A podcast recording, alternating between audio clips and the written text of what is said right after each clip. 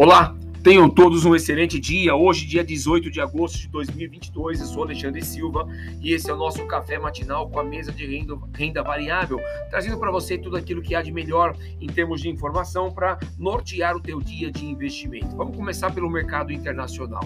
S&P 500 ontem teve em queda de 0,72, Nasdaq com queda de 1,21, Dow Jones com queda de 0,50. O índice DXY, que mede o dólar frente às seis principais moedas de países desenvolvidos, esses têm alta de 0,17. O petróleo tipo Brent com alta de 0,15%, batendo a 92 dólares e 24 centes por barril.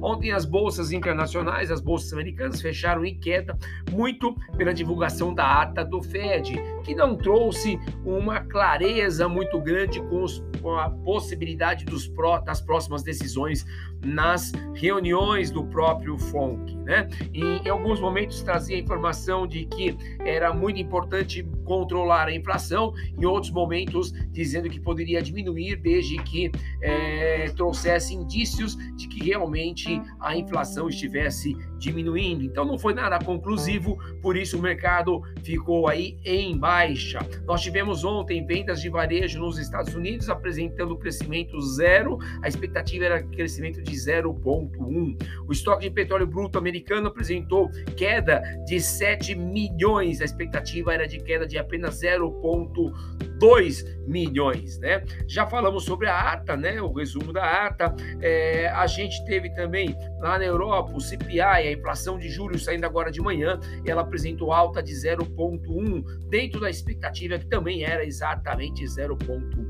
Indicadores importantes para o dia de hoje, a gente tem aí pedidos iniciais de seguro-desemprego lá nos Estados Unidos às 9 horas e 30 minutos, mercados internacionais às 8 horas e 11 minutos, S&P é, praticamente estável com mais 0,09, Dow Jones com 0,07, Nasdaq com 0,05 positivo. Na Europa, o SXXP 600 com mais 0,29. O petróleo tipo Brent com alta de 2,10. Petróleo tentando reagir aí, tá bom? No radar, muita atenção aí é, em tudo aquilo que, que fomenta as apostas do próximo aumento de taxa de juros lá do Fed, com os investidores monitorando os índices de atividade econômica e de inflação lá nos Estados Unidos. Nosso mercado doméstico ontem teve alta de novo. Ibovespa batendo a 113.707 pontos, com alta de 0,17%. Ibovespa fechou em alta no dia de ontem, né? O mercado monitorou a divulgação do GP10 referente ao mês de agosto, é, registrando contração de 0,69% mês a mês. A expectativa era de contração de 0,52%. A contração foi maior. Destaque positivo para as empresas Semig, alta de 5 5,91, CPL6 alta de 4,48%. Dólar futuro ontem esteve em alta, batendo a 5,184, alta de 0,22. Dólar fechou em alta no pregão de ontem, com a divulgação da ata do Fed, né? Então, obviamente, teve aí uma preocupação de que forma deve seguir aí os juros americanos por lá. Da mesma forma, nós tivemos o DI, o DI 1F25, ele esteve também alta de 1,50, batendo a 11,875%. Juros fechou em alta no pregão de ontem, na contramão dos juros americanos, que operaram na quarta-feira em queda, né? Após a, a definição lá é, da ata de juros também americana. Fluxo de capital estrangeiro continua entrando muito dinheiro por aqui, né?